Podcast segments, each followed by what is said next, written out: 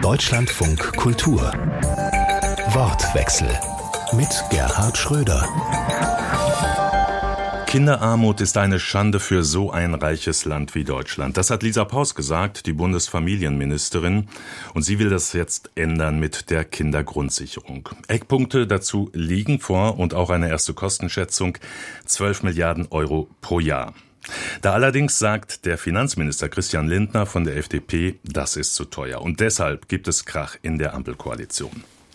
Was hilft gegen Kinderarmut und wie viel ist uns das wert? Darüber diskutieren wir heute im Wortwechsel mit Wolfgang Büscher vom Kinder- und Jugendhilfswerk Arche in Berlin, Annette Stein ist dabei von der Bertelsmann Stiftung und der Familienpolitiker Martin Gassner-Herz von der FDP. Herzlich willkommen, schön, dass Sie dabei sind. Wolfgang Büscher, Sie sind Sprecher des Hilfsprojekts Arche mit Standorten in Berlin und 30 anderen Städten in Deutschland. Wie sieht das konkret aus? Wie helfen Sie Kindern, die zu Ihnen kommen und was brauchen die am dringendsten? Ja, wir haben rund 7000 Kinder und Jugendliche, die in unsere Einrichtungen jeden Tag äh, kommen. Die äh, Kinder können dort kostenlos essen.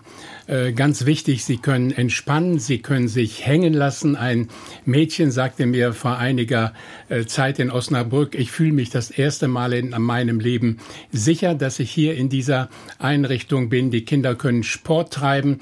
Wir versuchen musische Talente in den Kindern zu entdecken und vor allen Dingen versuchen wir es anders als die Schulen zu machen. Wir versuchen die Stärken der Kinder zu finden und das ist ganz wichtig, weil die Kinder sind die einzige Ressource, Chance, die wir in Deutschland haben. Mhm.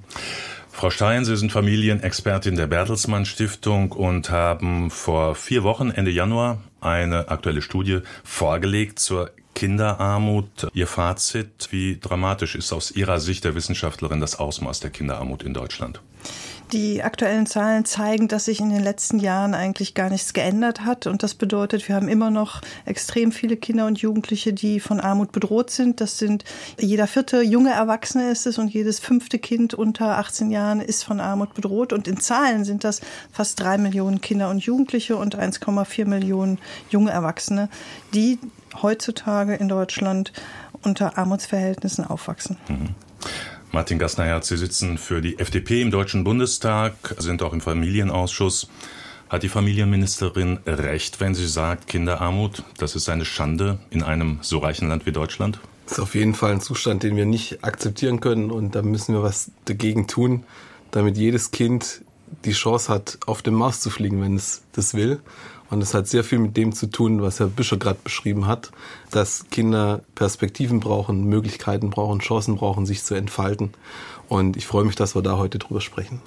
Herr Büscher, Frau Stein hat eben gesagt, äh, eigentlich hat sich nicht so viel getan. Kinderarmut ist konstant. Jetzt sehen wir im letzten Jahr, die Preise sind deutlich gestiegen, vor allem gerade für Lebensmittel. Davon waren ja vor allem Familien mit geringen Einkommen betroffen. Spüren Sie das in Ihrer Arbeit in der Arche? Da geben Sie ja zum Beispiel auch Lebensmittel, Frühstück etc. aus. Ja, bei den Kindern der deutschen Familien hat sich äh, wenig getan. Es sind letztlich immer noch die gleiche Anzahl der Familien in unseren Einrichtungen. Dazugekommen sind Kinder aus arabischen Familien, dazugekommen sind jetzt Kinder aus ukrainischen Familien. Wir haben einen Lebensmittelfonds auflegen müssen. Dort sind zurzeit eine halbe Million Euro drin. Wir hatten allein in einer Berliner Arche in der letzten Woche 650 Familien bei der Lebensmittelausgabe. Für die kommende Woche haben sich über 1000 Familien angemeldet. Hunger ist etwas, was wir zurzeit ähm, erleben. Das kenne ich aus 20 Jahre Arche in der Form nicht. Wir haben Mütter, die sagen, ich esse nichts mehr zu Mittag, damit meine Kinder abends was zu essen haben. Und was mich besonders geschockt hat, ein Rektor einer äh, Schule in Hamburg rief kürzlich bei uns an, 100 Schüler in dieser Schule gehen ohne ein Frühstück in die Schule. Sie können sich nicht konzentrieren. Sie machen Krawall, sag ich mal, ab 10 Uhr. Und er hat versucht, über politische politische Instanzen Geld für ein Frühstück zu bekommen. Das hat nicht funktioniert. Er hat dann die Arche gefragt, könnt ihr uns jeden Tag ein Frühstück bieten? Ich finde das eine Schande für ein reiches Land wie Deutschland. Und da müssen wir alle was gemeinsam gegen tun. Denn die Kinder werden in Zukunft, wenn wir sie heute nicht fördern, nicht ausgebildet werden und können nicht Bestandteil einer funktionierenden Gesellschaft sein.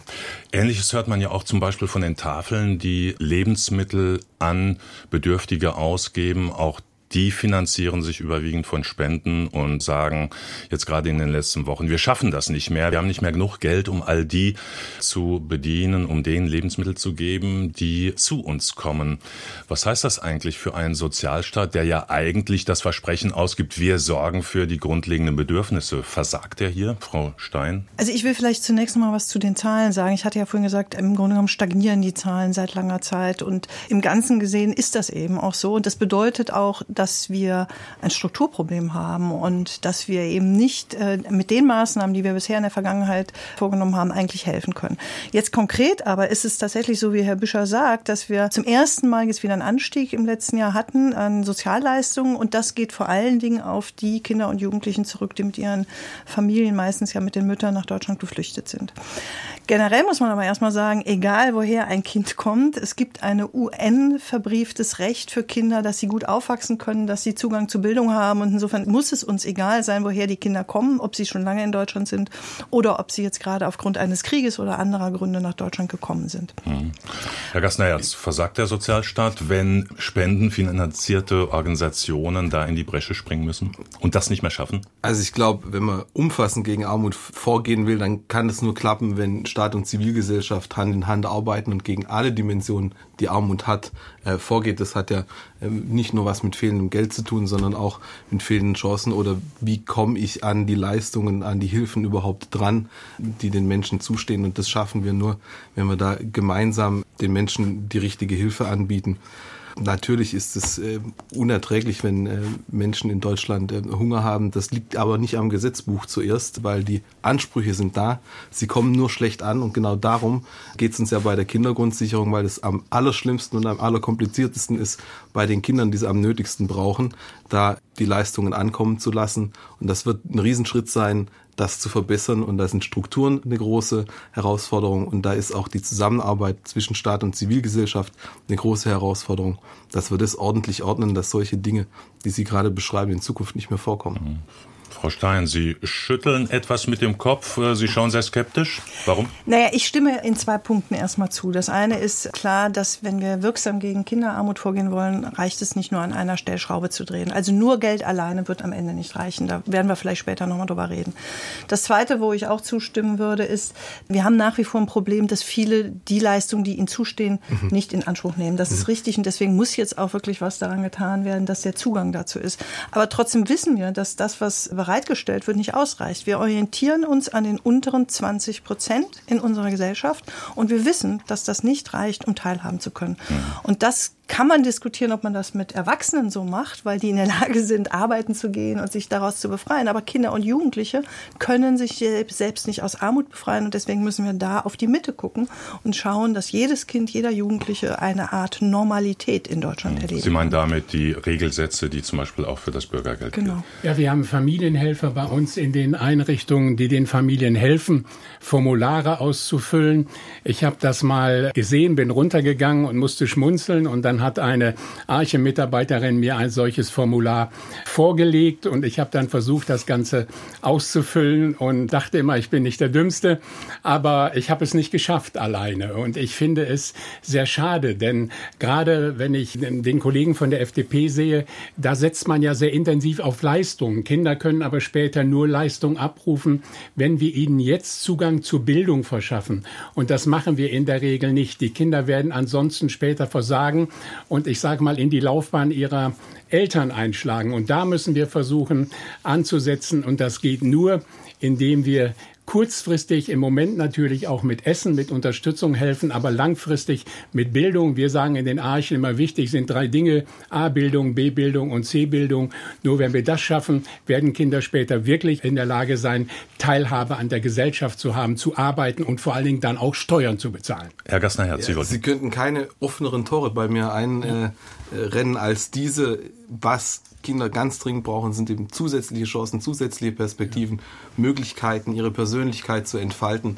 Darum eben auch mein Fokus, warum wir eine Zusammenarbeit mit der Zivilgesellschaft brauchen, warum das Bildungs- und Teilhabepaket, das Sie vielleicht kennen, eigentlich ein super Instrument, aber viel zu bürokratisch. Sie haben es gerade beschrieben. Ich war vor meiner Tätigkeit im Deutschen Bundestag im Jobcenter und habe da mit Kinderarmut zu tun gehabt und diese Bildungs- und Teilhabeleistungen auch tatsächlich bearbeitet und die machen einen riesen Unterschied von Kindern, die gleich viel Geld im Monat zur Verfügung haben, macht das einen riesen Unterschied, wie Armut gefühlt wird, ob ich Teilhabe in der Gesellschaft tatsächlich habe oder nicht. Kinder, die trotz Armut im Verein sind, Kinder, die trotzdem immer mit auf Klassenfahrt können, weil da die Strukturen stimmen und die Leistungen in Anspruch genommen werden, die sind, fühlen sich viel weniger ausgegrenzt, fühlen sich viel weniger arm, haben viel mehr Perspektiven als diejenigen Kinder, die von den Leistungen nicht erreicht werden. Und meistens werden die, die es am dringendsten bräuchten, am schlechtesten erreicht. Und das ist für mich ein wichtiger Punkt, dass wir da rangehen und das auch im Koalitionsvertrag vereinbarte Kinderchancenportal. Dazu ganz kurz, das ist wichtig, dass Leute, dass das ähm, gefühlte Armut ist das genau. Entscheidende. Genau. 20 Prozent sagen wir, wir haben oft Familien, die sind nicht mehr in der Statistik, weil sie 20 Euro oder 30 Euro drüberlegen, aber trotzdem spüren die Kinder, dass sie arm sind. Wir sagen immer nicht, Kinderarmut fängt da an oder Kinderarmut sind, wenn Familien weniger als 60 Prozent des durchschnittlichen Nettoeinkommens haben. Wir sagen Kinder oder als Arche sagen, Kinder sind dann arm, Familien sind dann arm, wenn sie merken, dass sie sich bestimmte Dinge nicht leisten können. Ich will vielleicht nochmal da was zu ergänzen, weil wir haben neben den ganzen quantitativen Studien, wo wir mal Zahlen zusammentragen, auch immer wieder Befragungen gemacht. Und da zeigt sich ein etwas anderes Bild als das, was Sie gerade beschrieben haben. Nämlich, es wird eigentlich sehr deutlich, dass Kinder und Jugendliche, die in äh, Familien aufwachsen, wo wirklich nicht ausreichend Geld da ist, dass sie einerseits tatsächlich begrenzt sind in ihren mhm. Möglichkeiten. Beispielsweise, dass sie nicht so mobil sind. Sie können, äh, sie können auch nicht irgendwie vielleicht einmal eine Woche lang pro Jahr in Urlaub gehen. Also das ist wirklich eine Begrenzung. Sie haben keinen Zugang zu Internet zum Teil. Sie sagen aber auch, also man merkt auch, dass sie beschämt sind. Und das ist das, was Sie vorhin gesagt haben. Das hat was mit den vielen Anträgen auch zu tun, die gestellt werden müssen. Das hat aber auch was damit zu tun, dass sie immer wieder merken, dass sie nicht teilhaben können. Es ist nachgewiesen, dass Kinder, die in armen Familien aufwachsen, häufiger von Gewalt ähm, betroffen sind, und zwar physischer wie psychischer. Das Schlimmste finde ich persönlich, dass sie in ganz jungen Jahren schon sagen, sie gehören eigentlich nicht zur Gesellschaft dazu. Es gibt noch einen anderen dritten Punkt, also es begrenzt, es beschämt und es bestimmt vor allen Dingen auch ein Leben lang die Chancen und das ist das Thema Bildung und da können wir anhand der Analysen eigentlich ganz klar sehen, es gibt einen Zusammenhang zwischen Armut und Bildung. Und deswegen haben wir eigentlich ein Problem in Deutschland damit, dass wir es immer getrennt betrachten. Es gibt weniger Übergangsquoten auf höhere Schulen für Kinder, die in armen Familien aufwachsen, bei gleichen Schulleistungen. Wir haben nachweislich ein deutlich geringeres Kompetenzniveau bei Kindern, die aus armen Familien kommen. Also da schafft es die Schule nicht, das zu kompensieren. So, und das heißt, das ist im Hier und Jetzt für sie ein Problem, aber das ist natürlich für sie in der Zukunft ein Riesenproblem und für uns als Gesellschaft auch. Und deswegen müssen wir die Dinge zusammendenken.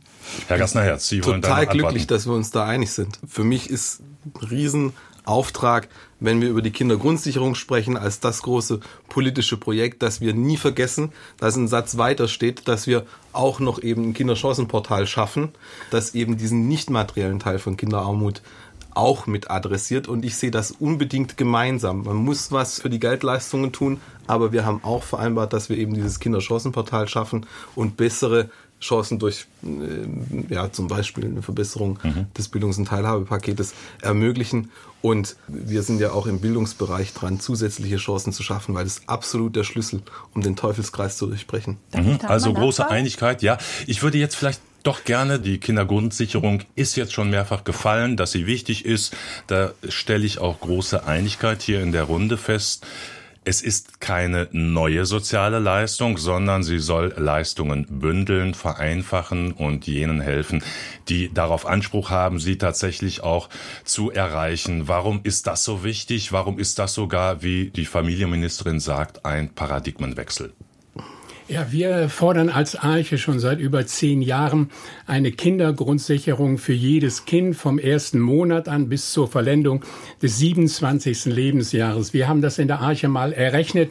Wir sagen, wenn die Kindergrundsicherung 600 Euro im Monat hoch ist, wenn davon die Hälfte an Schulen fließt, überwiegend an Brennpunktschulen, wir brauchen an diesen Schulen mehr Lehrerinnen und Lehrer, wir brauchen mehr Erzieherinnen und Erzieher, wir brauchen Psychologinnen und Psychologen. Bildung. Also 50 Prozent des Geldes in die Schulen und die anderen 50 Prozent, das ist aus psychologischen Gründen wichtig, auf das Konto der Kinder, Die Eltern müssen begreifen, dass dieses Geld dann nicht für die kaputte Waschmaschine ist, die natürlich auch wichtig ist, sondern dass wir investieren können in die Kinder, in Bildung vor allen Dingen. Und was wir als Arche fordern, dass es eine App gibt, die zum Beispiel dann an Schulen, Lehrerinnen und Lehrer an Schulen haben. Ich habe jetzt mit einer Mutter gesprochen, deren Kinder sind deutscher Meister im Jugendflorettfechten geworden. Und sie dürfen nicht in Trainingscamps, sie dürfen nicht in Trainingslager, weil die Mutter es nicht finanzieren kann. Und hier bringen Kinder Leistung. In der Regel, wenn sie das im Sport machen, machen sie das auch später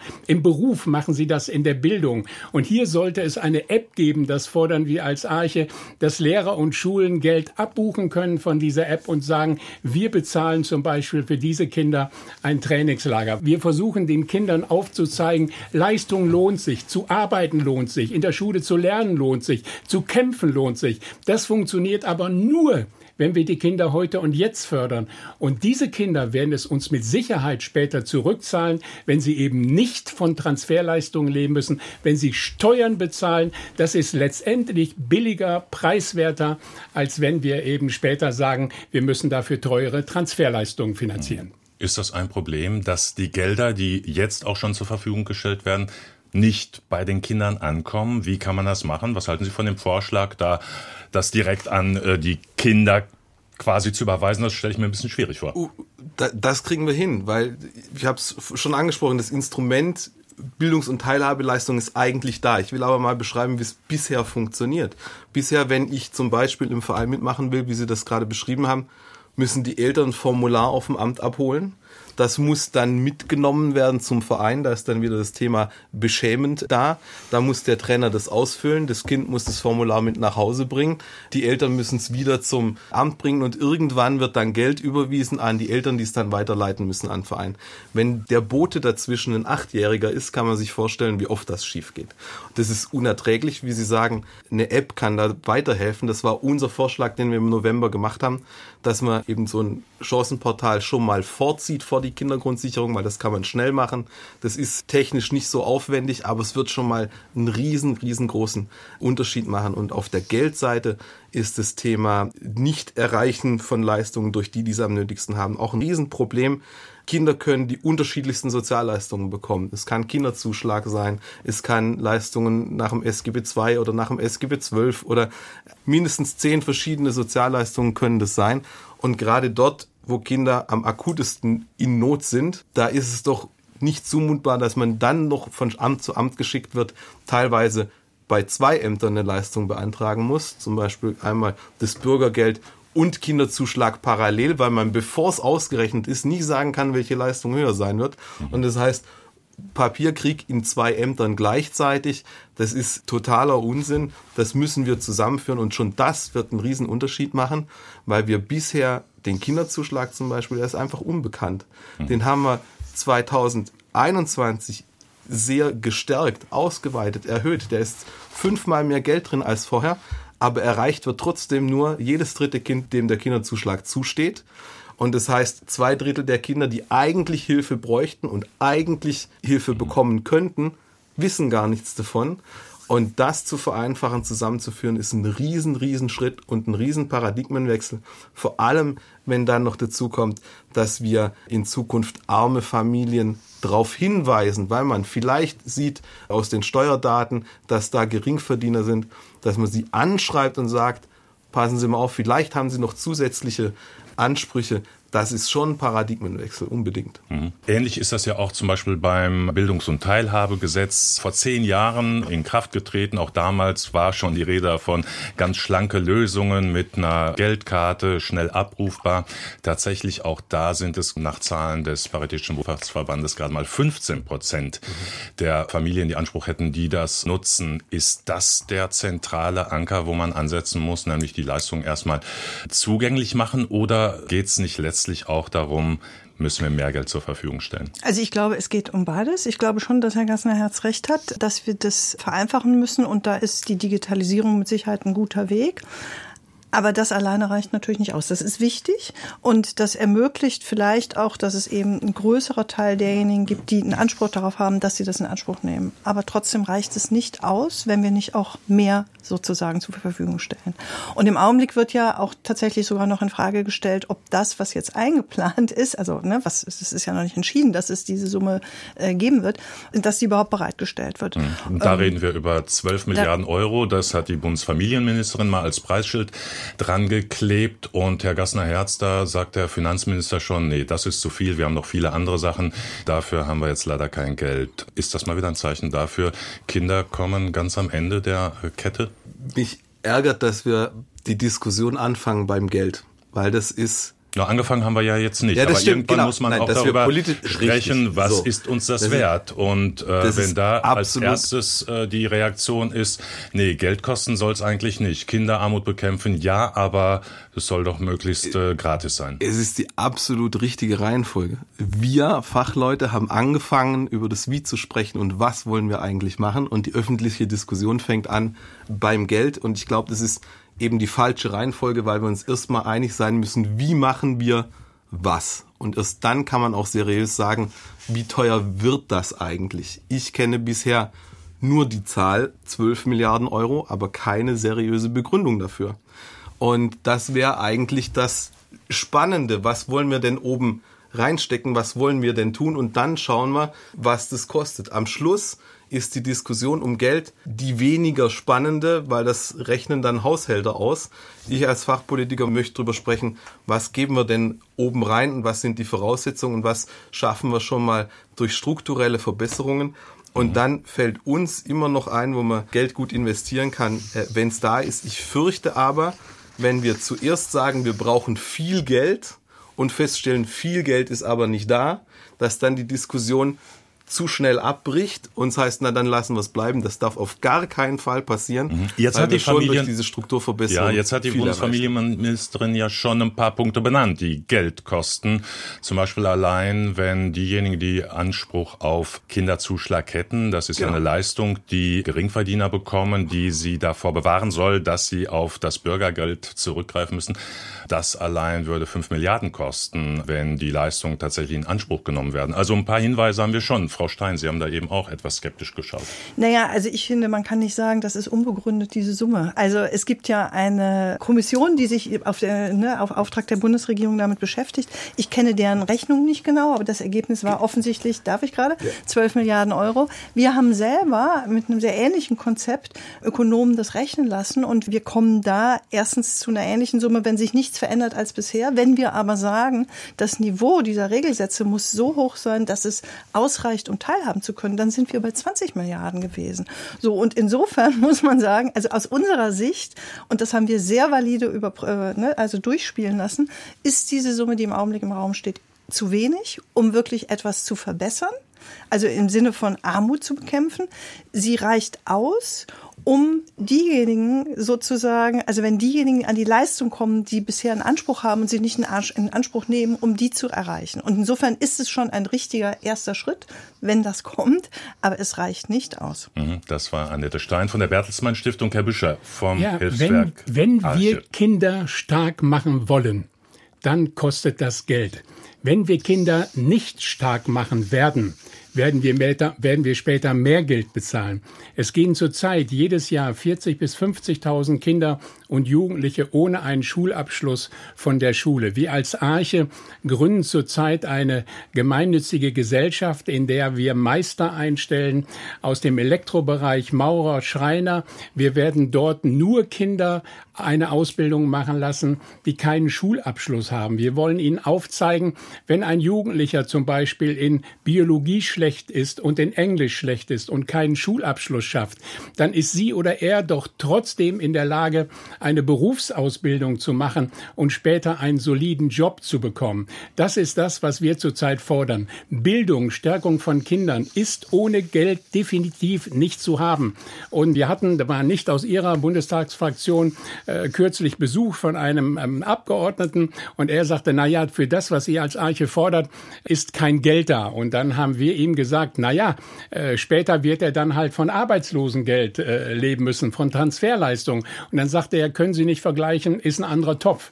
Das ist natürlich vollkommener Blödsinn. Wenn wir heute das Ganze nicht bezahlen, werden wir später einen mehrfachen Preis für die Kinder und Jugendlichen zahlen müssen, indem sie nämlich ohne Arbeit sind. Ist das die Kurzsichtigkeit der Politik, Sie haben, Sie haben beide völlig recht und ich habe vorher auch nicht gesagt, ich halte das Mehrgeld für unbegründet, sondern ich habe gesagt, ich kenne keine Begründung, woher die Zahl 12 Milliarden kommt. Sie haben es gerade eben angesprochen, die Familienministerin sagt, selbst wenn die Ansprüche vollständig abgerufen würden, wären es fünf. Wäre das wahr? Auch das weiß ich nicht, weil es nicht nachvollziehbar bisher dargelegt worden ist. Äh, wäre das richtig, wären sieben Milliarden immer noch unerklärt. Und darum finde ich die Diskussion so ein bisschen auch langweilig, dass eine Fachministerin sagt, sie will mehr Geld haben und ein Finanzminister fragt, wofür, hat eigentlich keinen Neuigkeitswert. Wir müssen darüber sprechen, was wollen wir eigentlich machen und darüber diskutieren gerade noch sechs Arbeitsgruppen, in denen sieben Ministerien zusammen sich schalten. Das ist auch wichtig, weil es eine schwierige Aufgabe ist, einen neuen Leuchtturm für eine gute Sozialverwaltung äh, und für eine gute Leistung für Kinder zu organisieren. Aber noch keine einzige dieser Arbeitsgruppen hat ein Ergebnis vorgelegt. Dafür habe ich auch Verständnis. Wie gesagt, es ist schwierig. Aber dann schon mal ein Preisschild aufzumachen und über dieses Preisschild zu streiten, das wird uns nicht weiterhelfen, sondern eher die wichtige Debatte, was machen wir eigentlich und wie machen wir es eigentlich, lähmen. Davor habe ich schon vor einem Jahr gewarnt und ich finde es schade, dass wir es trotzdem so machen. Sagt Martin Gassner-Herz, Familienpolitiker der FDP im Deutschland von Kultur im Wortwechsel. Wir diskutieren über Kinderarmut und wie man sie bekämpfen kann. Meine Gäste sind außerdem Annette Stein von der Bertelsmann Stiftung und Wolfgang Büscher vom Kinder- und Jugendhilfswerk Arche in Berlin. Wir haben das schon angesprochen. Was hilft gegen Kinderarmut? Frau Stein, Sie haben gesagt, na ja, letztlich kommt man auch nicht drum rum, mehr Geld zu bezahlen. Da schauen wir auf die, die auch am stärksten von Armut betroffen sind, nämlich die Hartz IV, jetzt äh, Bürgergeldempfänger. Und die Frage, ist das, was da als existenzsichernd für Kinder auch angesehen wird, ausreichend. Nach Ihrer Meinung, ich glaube, es sind ungefähr Sätze von 318 Euro pro Kind, das variiert nach Alter, die da festgesetzt sind, sind die Bedarfe, das, was ein Kind braucht, da wirklich erfasst und ausreichend berücksichtigt? Also tatsächlich müssen wir feststellen, dass wir in Deutschland überhaupt keine Grundlagen haben, um wirklich berechnen zu können, ableiten zu können, was Kinder und Jugendliche brauchen für ein gutes Aufwachsen. Das ist schon eine, finde ich, bemerkenswerte Sache. Wir haben Unterlagen oder Grundlagen für Erwachsene und wir rechnen die klein für Kinder. Wir tun also so, als ob Kinder kleine Erwachsene sind. Und das sind sie nicht, weil sie haben ganz andere Bedarfe. Genau ja. Das ist der eine Punkt. Der andere ist, ich habe das vorhin schon mal gesagt, wir orientieren uns bei den Sozialleistungen an dem, was die unteren 20 Prozent in unserer Gesellschaft bekommen oder haben. Und wir wissen, dass das nicht ausreicht, um kulturell sozial teilzuhaben. Und das bekommen dann Kinder in dem entsprechenden ne, kleingerechteten Satz. Und insofern erklärt sich das von alleine, dass diese Mittel nicht ausreichen, damit ein Kind am Sportunterricht teilnehmen kann, damit, damit es irgendwie ein Musikinstrument, ein Hobby pflegen kann, damit es irgendwie mobil ist und rumreisen kann, damit es ein Handy hat, äh, was sozusagen ein Vertrag auch kostet. Also diese typischen Dinge, wo uns Kinder und Jugendliche ja sagen, und das wissen wir aus vielen Studien, wo sie eben nicht nicht sozial teilhaben können und kein normales Kind sein haben, keine normale Jugend haben. Mit Jugendliche gehen auch mal raus, müssen mal irgendwo hin, sich treffen und dafür fehlt es überall und deswegen reichen diese Sätze nicht aus und das ist eine Frage, was wir als Gesellschaft, woran wir uns orientieren. Und das wäre jetzt auch die Frage für die Kindergrundsicherung. Also es gibt keine einfache Rechnung, die man aufmachen kann und am Ende kommt ein klares Ergebnis raus. Das ist eine gesellschaftliche, politische Entscheidung, was wir Kindern und Jugendlichen gewähren wollen. Also die Regelsätze sollen überprüft werden. Gehen Sie davon aus, da muss mehr Geld zur Verfügung gestellt werden, Herr Gastnerherz?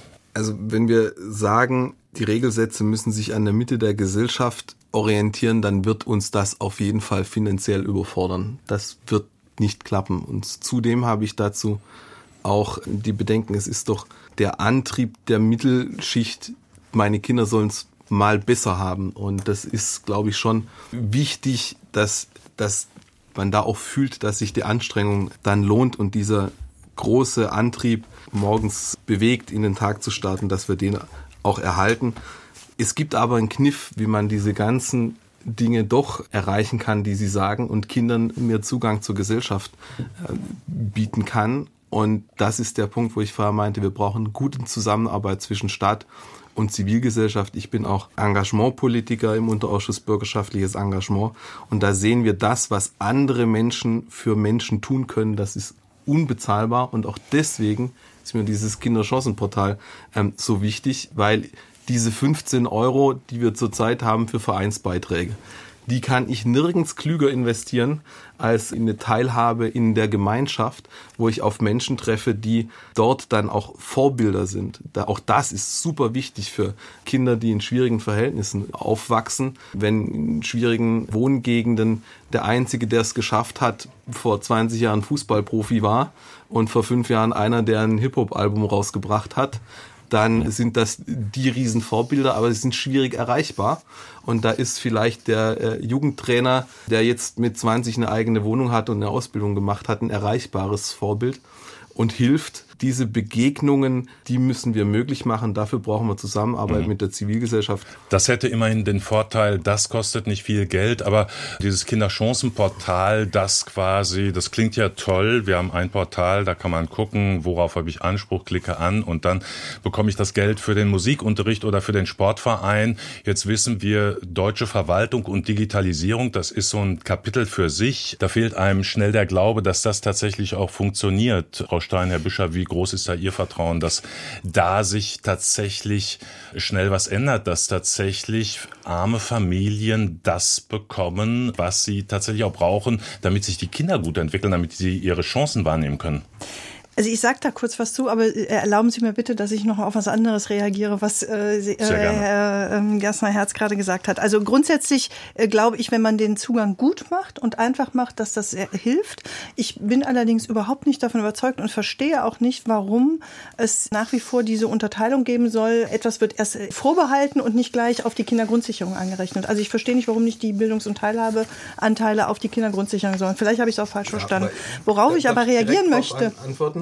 Ich befürchte, wenn Haushalter das umrechnen und sehen, 15 Euro zu 15 Prozent in Anspruch genommen, kommen dann 2,73 Euro raus, die der Regelbedarf steigt. Und das hilft keinem. Nein. Und das, was ich erreichen kann, wenn ich den Hebel Zivilgesellschaft nutze, ist immer mehr wert als die 15 Euro. Mhm. Und da kriegen wir einfach am meisten Power für, okay. fürs Geld. Aber ich kann natürlich nicht einfach die Nicht-Inanspruchnahme runterrechnen und nicht auszahlen. Also das, das wäre ja auch, auch so. Aber worauf ich reagieren wollte, ist, es klang für mich so durch, dass Sie ein Bild von den Familien haben, die von Armut betroffen sind, was doch sehr einseitig ist. Und wir haben hier über ähm, einige Gruppen überhaupt noch nicht gesprochen. Und das, glaube ich, wir müssen das Bild noch mal ein bisschen erweitern.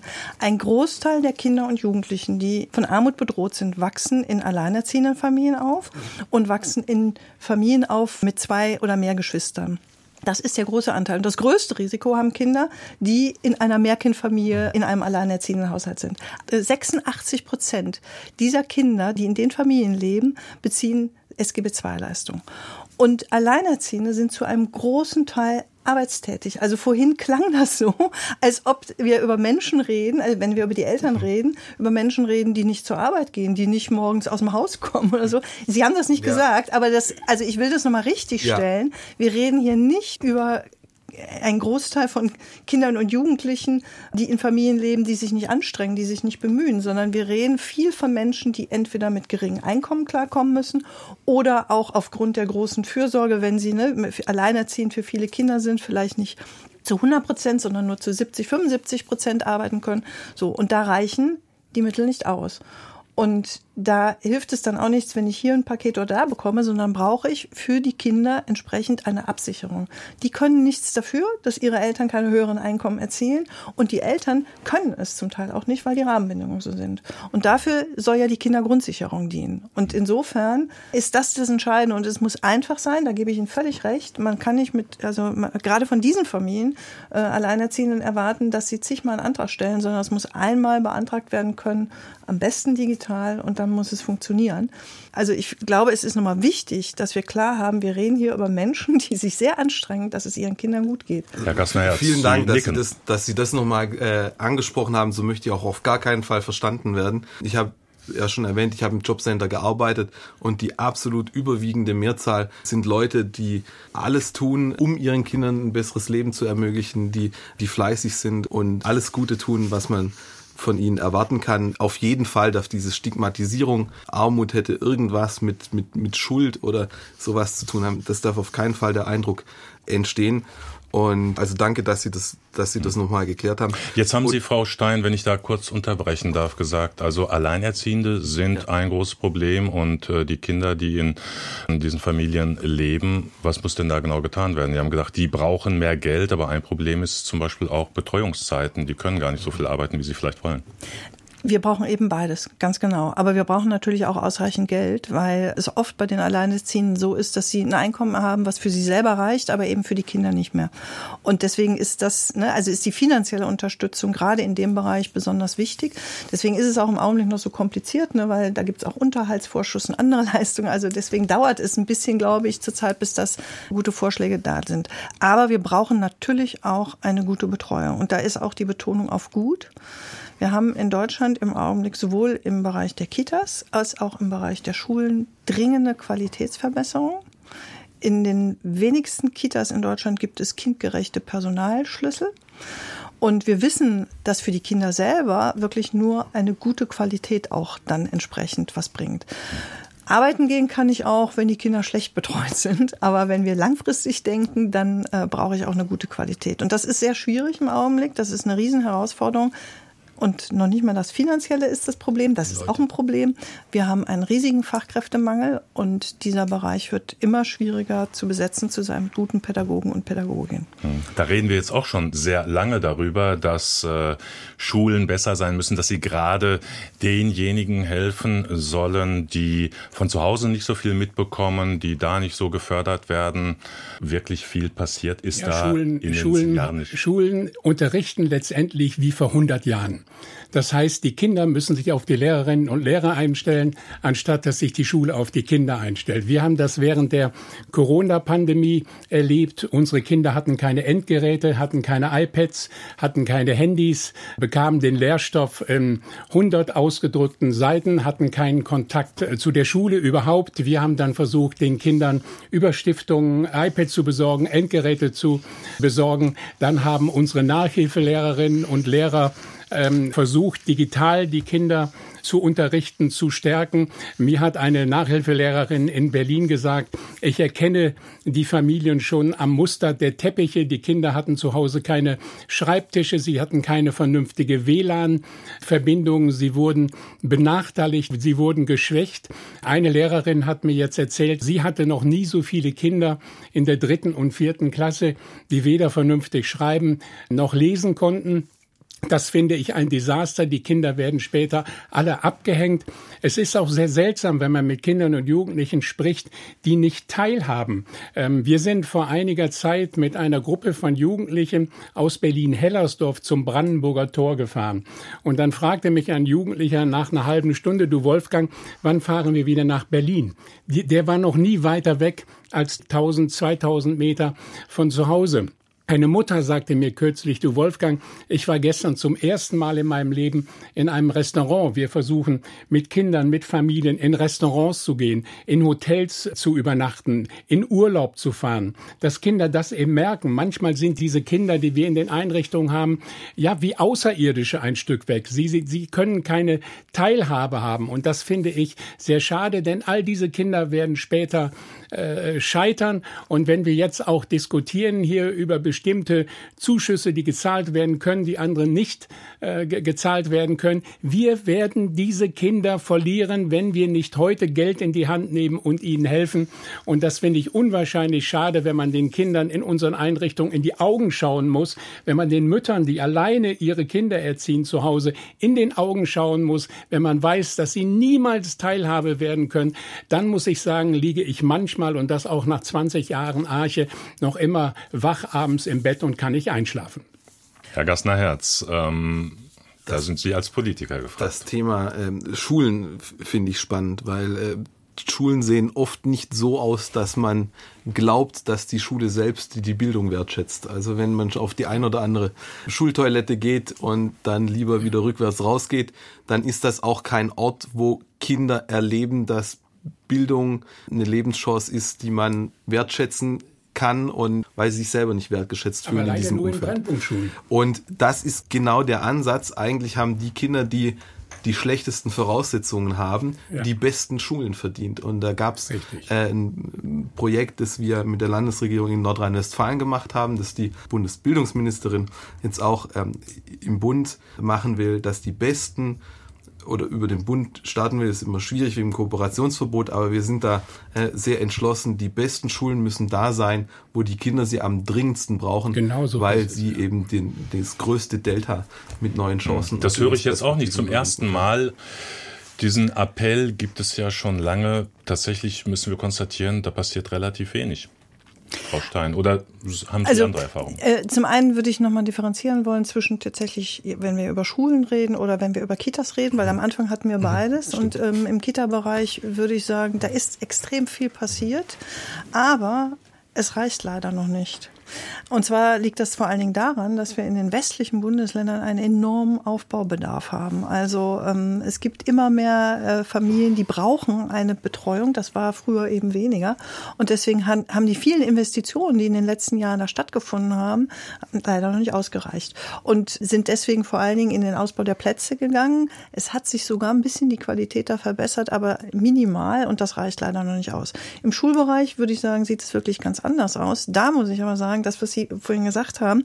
Es gibt diese Verkündung, dass wir das alles brauchen, aber die Mittel, die sind ja gar nicht dafür da und sie werden vor allen Dingen nicht ungleich eingesetzt. Ich würde auch nicht per se sagen, dass es jetzt grundsätzlich mehr Geld geben muss in dem Bereich, aber wir brauchen eine andere Verteilung. Also das, was jetzt hier gerade am Tisch besprochen worden ist, ne, dass es eben Regionen, äh, Brennpunktorte gibt, wo besonders viel eigentlich investieren müsste, das passiert eben ja in der Regel gar nicht. Es gibt allerdings, das muss man auch sagen, es gibt eine ganze Reihe von Modellschulen, die wunderbare Arbeit leisten. Also deswegen müssen wir immer, finde ich, darauf aufpassen zu sagen, das sind nicht die Lehrer und Lehrerinnen, die das Richtig. sozusagen nicht hinkriegen, sondern es sind die Rahmenbedingungen. Also das ist, das ist immer der entscheidende Punkt. Und das, was wir in der letzten Zeit an Mitteln vielleicht zusätzlich bekommen haben, das ist immer so gießkannenmäßig mhm. verteilt worden und zum Teil sogar nach Kriterien, die so eine alte, hergebrachte Form hatten. Ne? Königsteiner Schlüssel, ich will es jetzt nicht zu so mhm. kompliziert machen irgendwie, aber das entspricht nicht unbedingt den Bedarfen, die dann die Kommunen vor Ort haben. Und da, glaube ich, muss sich wirklich was ändern, wenn wir wollen, dass mit den Mitteln, mit denen wir arbeiten, im besten Fall werden es noch ein bisschen mehr, einfach wirksamer umgehen. Aber Herr Schröder, wenn ich mal ganz kurz dazu Herr, was sagen, wenn ich Arche. was da, wir haben in einer Berliner Arche Bedarf für Kinder aus syrischen und afghanischen Familien, die eigentlich in eine Kita gehen müssten. Dann haben wir beim Stadtbezirk gefragt, warum sind, wir hatten viele dieser Kinder in den Archen, haben wir beim Stadtbezirk in Berlin-Hellersdorf-Marzahn ist das nachgefragt und da haben uns Fachleute gesagt, diese Kinder brauchen ja nicht in eine Kita, weil die Eltern zu Hause sind. Und jetzt bauen wir, das muss man sich mal vorstellen, als NGO, als Kinderstiftung eine Kita mit Geldern, die wir über Spenden einsammeln müssen, um arabische Kinder, um syrische, um afghanische Kinder in eine Kita zu schicken, dass sie Deutsch lernen. Das funktioniert bei uns in den Einrichtungen in einem Dreivierteljahr. Wenn wir das heute nicht machen, dann werden die an den großen Plätzen zu Hunderten von Jugendlichen stehen und Krawall machen. Aber das erschüttert mich, wenn Politiker sagen, die brauchen ja nicht, da sind ja die Eltern zu Hause. Und solange wir solche Leute in den Verwaltungen haben, in den Kommunen haben, teilweise an Schulen, in den Kitas haben, ist das erschütternd für mich. Es kommen beim Thema frühkindliche Bildung viele große Probleme zusammen. Man ist davon ausgegangen, eigentlich noch vor 15 Jahren, die Kinderzahlen werden massiv sinken. Und das war so das, was so die, mit den Bürgermeistern, die haben dann ihre Kitas entsprechend geplant. Jetzt stellen sie fest, sie haben in den letzten zehn Jahren, ähm, so haben es mir die Bürgermeister in meinem Wahlkreis gesagt, 20 Prozent mehr Kinder als zuvor, die untergebracht werden müssen. Und das heißt, man braucht Gebäude, vor allem wenn die Gruppengrößen kleiner werden sollen Gebäude zu planen, wissen wir, wie lange das dauert mit den Planungszeiten, die wir haben. Dann zurzeit ist es auch noch schwierig, die zu bauen. Und selbst wenn ich das Gebäude habe, ist die richtigen Fachkräfte dafür zu finden noch unglaublich schwierig. Da kommen so viele Probleme zusammen, wo wir die Lösung wirklich dringend bräuchten. Das ist kein einfaches Thema, aber man tut, was man kann mit, mit viel Geld, das auch der Bund zur Verfügung gestellt hat, auch andere Regierungen zur äh, mhm. Verfügung stellen. Die Länder tun da vieles, also alle ziehen an einem Strang, aber es ist einfach so vielschichtiges Problem dass es nicht einfach zu lösen ist. Leider. Ja. Ich will vielleicht noch, Frau Stein, Sie haben das eben gesagt, es wird schon viel Geld ausgegeben für Soziales, für Familie, aber vielleicht zu sehr mit der Gießkanne. Ich will da vielleicht noch eine Zahl nennen. Die familienpolitischen Leistungen, wenn man sie alle addiert, umfassen pro Jahr 187 Milliarden Euro. Das ist ja ein Betrag, der ist schon respekteinflößend. Da fragt man sich, was geschieht eigentlich mit dem Geld? Warum kommt das nicht dort an, wo es vielleicht am dringendsten gebraucht wird? Wir haben da schon intensiv drüber gesprochen. 187 Milliarden Euro. Was muss sich da ändern? Müssen wir vielleicht unseren Sozialstaat da doch nochmal genauer inspizieren und fragen, nicht alle Leistungen sind sinnvoll, sondern wir müssen darauf gucken, was wir erreichen wollen. Vielleicht zwei Stichworte dazu. Braucht jeder Kindergeld, auch jemand, der vielleicht über 100.000 Euro, eine Familie, die über 100.000 Euro schon verdient, braucht die noch vom Staat Zuschüsse für die Kinder. Müssen wir da genauer hingucken? Also zum einen, wenn es dazu kommt, dass die Kindergrundsicherung eingeführt wird, dann wird das Kindergeld ja da reinfließen und dann reden wir über eine andere äh, Maßnahme. Wenn man jetzt mal in die Vergangenheit von mir aus äh, guckt, dann muss man sagen, die Erhöhungen des Kindergeldes, die haben natürlich nicht gegen Kinderarmut geholfen. Und das ist ganz einfach, weil Kindergeld wird immer abgezogen bei SGB II-Leistungen. Das heißt, egal wie hoch ich ein Kindergeld in den letzten Jahren gebracht habe, das hat bei den Kindern, die von Sozialleistungen gelebt haben, hat das überhaupt, ist das überhaupt nicht angekommen. Das wurde immer schon abgezogen. Und insofern muss man sagen, das ist seit jeher eine Leistung gewesen, insbesondere die Erhöhungen, jetzt würde ich sagen, die nicht ein Instrument gegen Armut waren. Das soll allerdings jetzt geändert werden. Das klingt in der Tat etwas widersinnig, dass die, die es am dringendsten bräuchten, dann nicht bekommen. Ist das überfällig, dass also Sozialhilfeempfänger, Hartz-IV-Empfänger oder jetzt Bürgergeldempfänger auch Anspruch haben auf Kindergeld und das nicht verrechnet wird? Herr Gastnerherz? Wichtig ist ja, dass der Bedarf festgestellt wird und dann wird geschaut, wie viel, um den Bedarf zu decken, ist schon da. Und für die Höhe ist ja der Bedarf das Entscheidende. Und woher das Geld kommt, ob das jetzt dann vom Sozialamt kommt oder, oder vom Jobcenter kommt oder aus dem Kindergeld kommt, ist ja eigentlich nicht entscheidend für, wie hoch ist der Bedarf. Also wenn Sie sagen, es reicht nicht aus, müssen wir über den Bedarf sprechen, haben wir auch schon getan. Richtig ist, dass die Kindergeldhöhe dann keine Verbesserung bringt.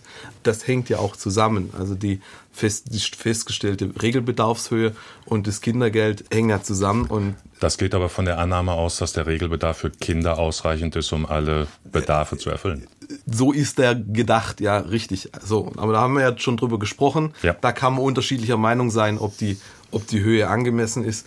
Aber das Kindergeld ist nicht das, äh, das Instrument, um den Regelbedarf zu erfüllen. Das ist richtig. Und darum wird es da angerechnet. Dafür sind dann die Sozialleistungen da. Dazu müssen sie aber auch in Anspruch genommen werden. Beim Kinderzuschlag haben wir schon drüber gesprochen.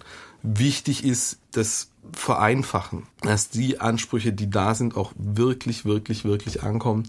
Herr Büscher, Sie haben das schon angeführt, ein Gedanke, der vielleicht in der Diskussion doch nicht so oft zum Vorschein kommt, sondern wir sprechen dann schnell auch in der gegenwärtigen Diskussion über Kosten. Was kostet das? 12 Milliarden, ist das zu viel, ist das zu wenig? Aber also Sozialleistung, Investitionen in Kinder als Kostenfaktor, aber sie sind vielleicht auch eine Investition in die Zukunft. Herr Büscher, Sie haben das angeführt. Frau Stein, Herr Gassner-Herz, ist das vielleicht noch zu wenig eigentlich wirklich angekommen, dass es hier nicht nur um Kosten geht, sondern auch um Investitionen, die in der Zukunft dann auch Früchte tragen werden in Form von Menschen, die leistungsfähig sind.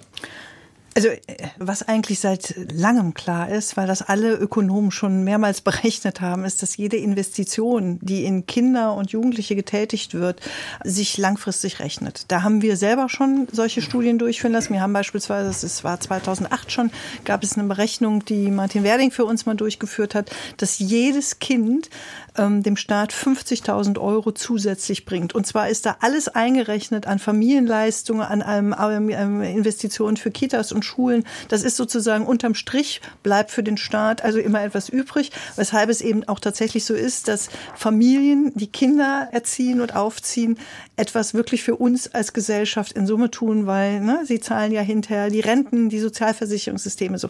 Diese Rechnungen, die sind alt und die sind bis heute gültig. Es gibt auch natürlich neue. Ne? Also insofern, das ist eigentlich ökonomisch oder wissenschaftlich völlig unstrittig, dass das so ist. Das mhm. Problem ist, was Herr Büscher angesprochen hat, die Ausgaben wären heute fällig und die Renditen, wenn wir das mal so sagen wollen, die kommen dann in 20 Jahren, wenn die Kinder und Jugendlichen im arbeitsfähigen Alter sind. Wir werfen Herr heute, Bischer, dann Herr Gassner, ja, wir werfen heute Hunderttausende von Kindern, wenn ich das mal überspitzt formulieren darf, auf den sozialpolitischen Müllhaufen. Wir bilden sie nicht aus.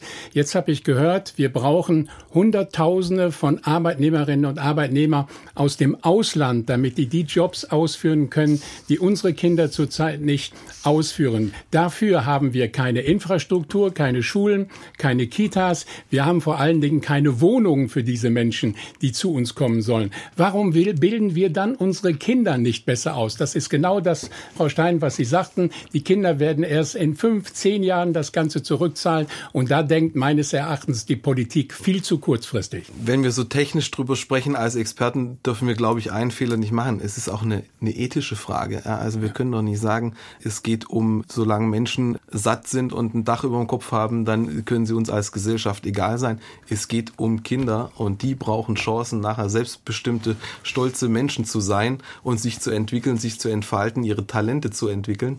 Und das ist das, was uns auch am Herzen liegen muss. Und dann darf man, glaube ich, auch wenn wir politisch sind und technisch sind und Experten sind, das darf man nicht vergessen, wenn wir dann über Investitionen und langfristige Renditen und so sprechen, wollte ich nochmal betonen, dass uns da allen auch das Herz dran liegt, weil es einfach darum geht, jungen Menschen was zu eröffnen. Das sagt Matthias Gassner-Herz von der FDP. Wir sind gespannt, ob sich das in der Politik widerspiegeln wird. Vielleicht, Frau Stein, Herr Büscher, zum Abschluss noch kurz die Frage und auch ein Zurückkommen auf die Kindergrundsicherung, über die wir ja viel gesprochen haben. 2025 soll sie in Kraft treten. Über die Defizite, die Probleme, die wir auch zuletzt gesprochen haben, wie sind Ihre Erwartungen? Ist das, das der Königsweg, um da voranzukommen? Frau Stein, Herr Büscher? Also ich hoffe sehr, dass jetzt die Regierung diesen Schritt auch wirklich bis zum Ende gehen wird und die Kindergrundsicherung eingeführt wird. Und zwar auf einer Höhe, dass es wirklich dazu möglich ist, für Kinder und Jugendliche teilhaben zu können. Ich bin mir relativ sicher, wenn diese Summe, die im Raum steht, kommt, dann wird das knapp erreichbar sein, aber das wäre der wichtige Schritt, zumindest diesen ersten Schritt zu machen und das auch in der digitalen Form. Aber es darf da nicht stehen bleiben. Und vor allen Dingen müssen Kinder und Jugendliche da auch selber mit an Bord geholt werden. Herr Gassner-Herz, ich hoffe, dass Sie in der FDP-Fraktion dafür kämpfen, dass unsere Kinder Chancen bekommen, dass Sie für die Kindergrundsicherung kämpfen. Die Kinder werden es uns später zurückzahlen und dass Sie vor allen Dingen auch mit Herrn Lindner sprechen, wie wichtig Kinder in unserer äh, Gesellschaft äh, sind. Kinder leben jetzt, Kinder leben heute, Kinder brauchen jetzt, Kinder brauchen heute unsere Hilfe. Wir reden immer davon, Kinder sind Zukunft, aber Kinder leben in erster Linie jetzt in diesem Moment und brauchen unser aller Unterstützung. Die Aufgabe stellen Sie sich von außen viel schwieriger vor, als ich sie von innen einschätze. Ich glaube, das ist äh, nicht schwierig, Liberale davon zu überzeugen, dass Kinder ähm, bessere Chancen brauchen. Und ich freue mich, wenn wir jetzt endlich anfangen, darüber zu sprechen, wie machen wir die Kindergrundsicherung gut, weil das ist die richtig schwierige Aufgabe. Äh, und da freue ich mich jetzt drauf, wenn wir das jetzt endlich anpacken und nicht nur darüber sprechen, wie viel wird sie denn kosten. Weil erst ist mal wichtig, was machen wir eigentlich damit? Das sagt Martin Gassner-Herz, Familienpolitiker der FDP im Deutschen Bundestag. Das war der Wortwechsel in Deutschlandfunk Kultur. Wir haben über Kindergrundsicherung gesprochen, über Kinderarmut und wie man sie am besten bekämpfen kann. Meine Gäste waren neben Martin Gassner-Herz, Wolfgang Büscher vom Kinder- und Jugendhilfswerk Arche und Annette Stein von der Bertelsmann Stiftung. Danke, dass Sie alle dabei waren. Danke auch an alle, die diese Sendung Sendung verfolgt haben, für Ihr Interesse.